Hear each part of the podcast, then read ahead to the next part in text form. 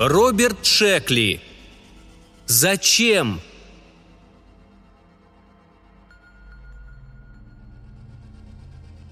Я и пытаться не стану описывать вам эту боль. Скажу только, что и под наркозом она была нестерпимой. А я терпел разве потому, что у меня другого выхода не было.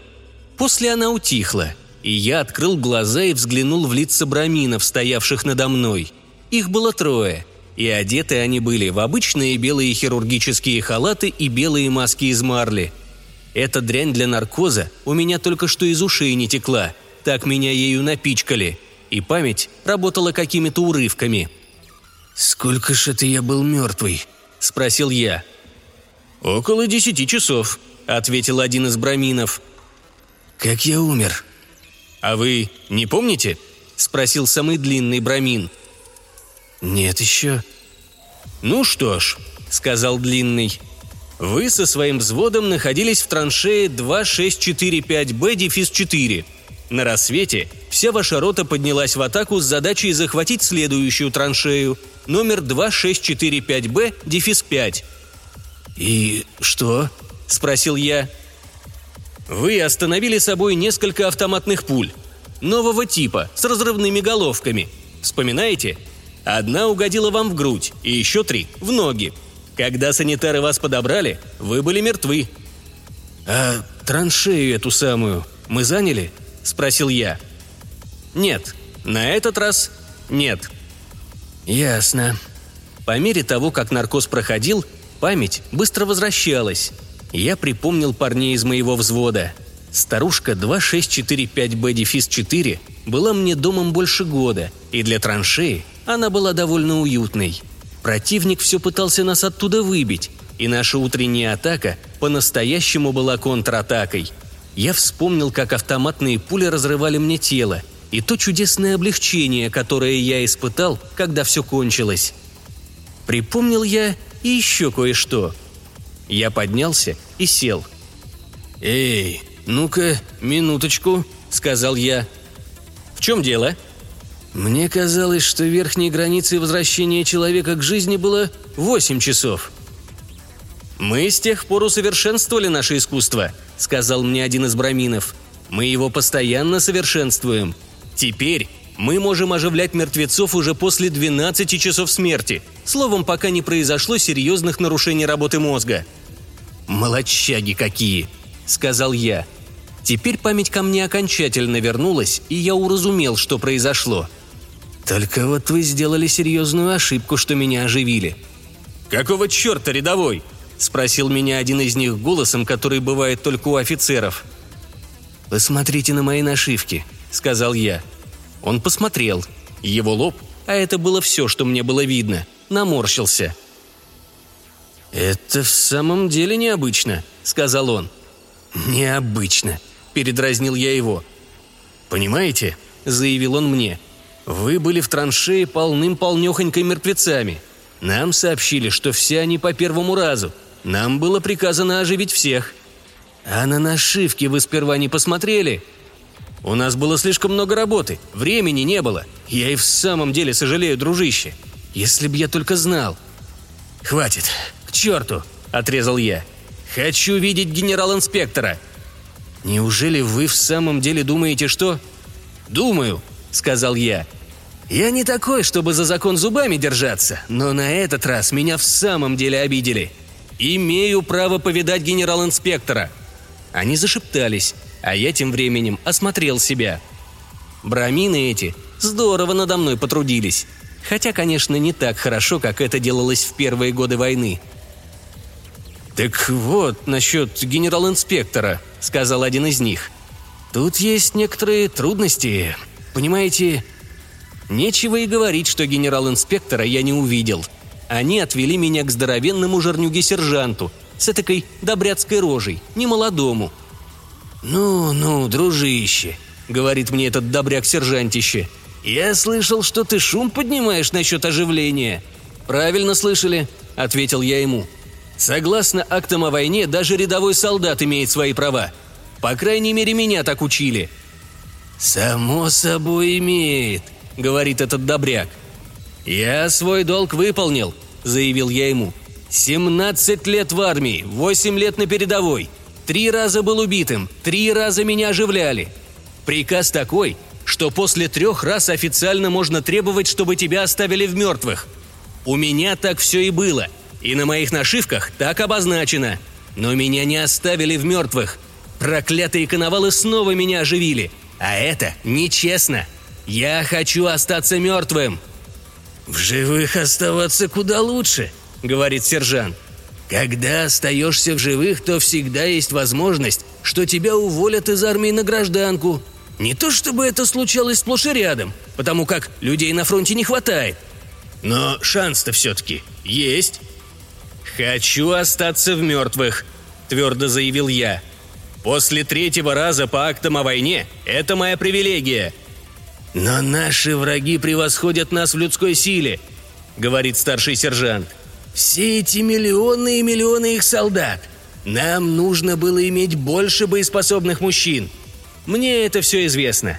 Послушайте, сержант, я хочу, чтобы мы победили. Я очень этого хочу.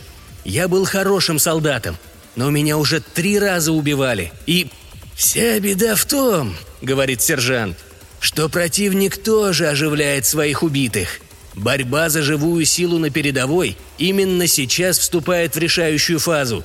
Следующие несколько месяцев покажут, кому будет принадлежать победа. Так почему же не забыть о том, что случилось? Обещаю, что когда вас убьют в следующий раз, вас оставят в покое. «Хочу повидать генерал-инспектора», — сказал я. «Ладно, дружище», — говорит мне этот добряк, старина-сержант, не очень дружеским тоном — Пройдите в комнату 303». Я пошел в 303-ю, которая оказалась приемной, и стал ждать. Мне было немного вроде не по себе из-за того, что я поднял всю эту шумиху. В конце концов, страна воевала, но уж больно меня рассердили. Солдат имеет права даже во время войны. Эти проклятые брамины. Забавно, как прилепилось к ним это прозвище – они просто доктора, а не какие-нибудь там индуисты или настоящие брамины или еще что. Их прозвали так после одной газетной статейки. Года два назад она появилась, когда все это было еще в новинку. Парень, который накатал эту самую статью, расписал там, как доктора теперь могут оживлять убитых и те снова годятся в бой. Этот парень процитировал по этому поводу поэму Эмерсона. Поэма эта называлась «Брама», Стало быть, наших докторов стали звать браминами. По первоначалу оживление было не такой уж плохой штукой. Хоть сперва и больно, а все равно. Да чего ж хорошо остаться в живых. Но в конце концов наступает такой момент, когда уже не в моготу умирать и воскресать, умирать и воскресать. Лезут всякие мысли, вроде того, что сколько же смертей должен ты отдать своей стране, и не лучше, не спокойнее ли некоторое время побыть в мертвых? Начальство это поняло. От многократного оживления страдал моральный дух армии. Поэтому пределом установили три оживления. После третьего раза ты мог выбирать – либо остаться в мертвых, либо воскреснуть и уйти на гражданку. А меня обманули. Меня в четвертый раз оживили. Я патриот не хуже любого другого, но этого я потерпеть не могу. В конце концов, меня допустили к адъютанту генерал-инспектора. Это был полковник, худощавый, седой, и я сразу понял, что он из породы тех, с которыми прав не покачаешь. Его уже поставили в известность о моем деле, поэтому он сразу взял быка за рога. «Рядовой», — заявил он, — «я сожалею о случившемся, но сейчас отданы новые приказы. Противник увеличил число оживлений своих солдат, а мы не должны уступать ему. Установлен порядок. Шесть оживлений перед отставкой. Но ведь этот приказ отдали, когда я был мертвый. Приказ имеет обратную силу, говорит он. Вам предстоит пережить еще две смерти. До свидания, рядовой. Желаю удачи. Вот так. Мог бы и знать, что у начальства ничего не добьешься. Они же не испытали всего на своей шкуре. Чаще одного раза их редко убивают, так что им просто невдомек, что испытывает человек после четвертого раза. Словом, я отправился обратно в свою траншею. Я шагал не спеша мимо ограждений из колючей проволоки, и думал изо всех сил. Прошел какую-то дуру, прикрытую зеленым брезентом, на котором по трафарету была выведена надпись «Секретное оружие». Наш сектор прямо напичкан этим секретным оружием. Но сейчас мне на это было наплевать. Я думал о строфе из поэмы Эмерсона. Он пишет вроде так. «Даль забвения со мною рядом. Тень все равно, что солнечный свет. Мне являются исчезнувшие боги, а стыд и слава мне все одно». Старина Эмерсон это очень здорово подметил, потому что после четвертой смерти все именно так и представляется. Все тебе безразлично, и все кажется более или менее одинаковым. Поймите меня правильно, я не циник. Я просто говорю, что после того, как человек умрет четыре раза, его точка зрения на вещи обязательно изменяется. В конце концов, я добрался до старушки 2645B-4 и поздоровался со всеми ребятами. Узнал, что на рассвете снова пойдем в атаку. Но все еще размышлял. Я не дезертир, только, на мой взгляд, четыре смерти – этого достаточно.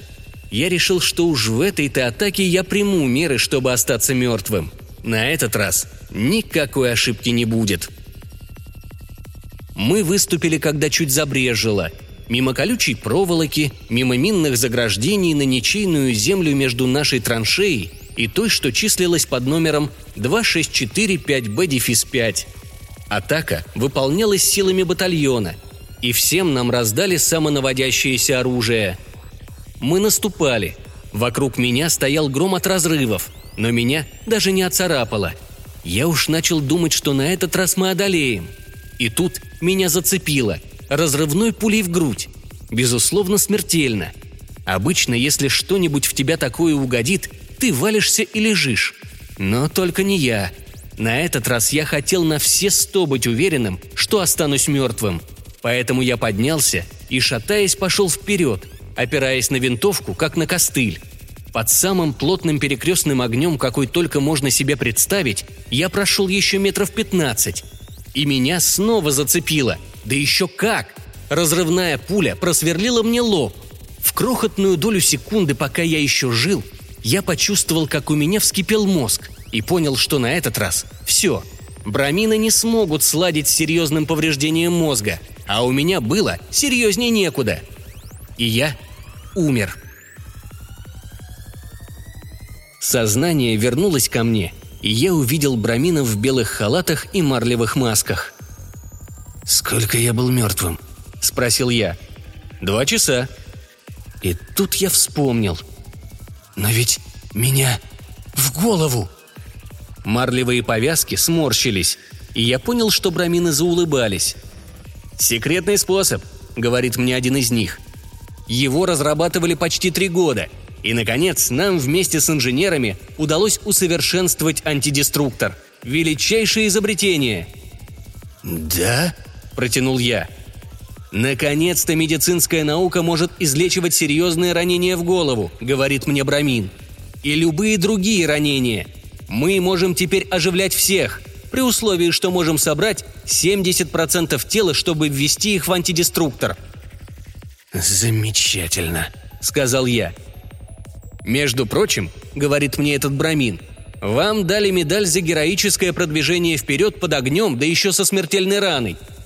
«Замечательно», — сказал я. «Взяли мы эту 2645 Бэдифис 5?»